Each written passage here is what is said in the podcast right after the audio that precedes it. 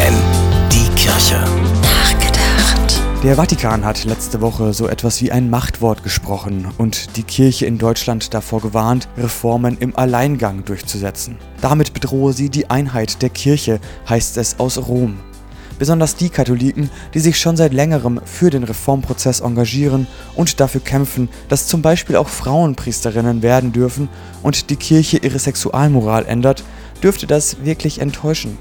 Aufgeben allerdings wollen sie nicht. Sie sind überzeugt, diejenigen, die auf Einheit pochen, wollen oft nur Traditionen beibehalten, ohne sie zu hinterfragen.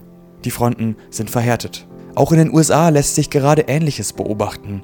Dort hat kürzlich der oberste Gerichtshof das Grundrecht auf Abtreibung gekippt. Mit den Stimmen von katholischen Richtern, die sich auf ihren Glauben berufen. US-Präsident Joe Biden dagegen will nun ein Gesetz zum Recht auf Abtreibung auf den Weg bringen.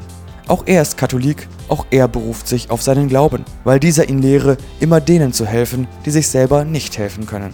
Der Comedian Jason Sudeikis hat das mal so kommentiert. Wie jeder gute Katholik höre ich mir die offizielle Lehre an und dann mache ich einfach das, was auch immer ich will. Klingt beliebig und lustig, dahinter verbirgt sich aber eine tiefe Überzeugung.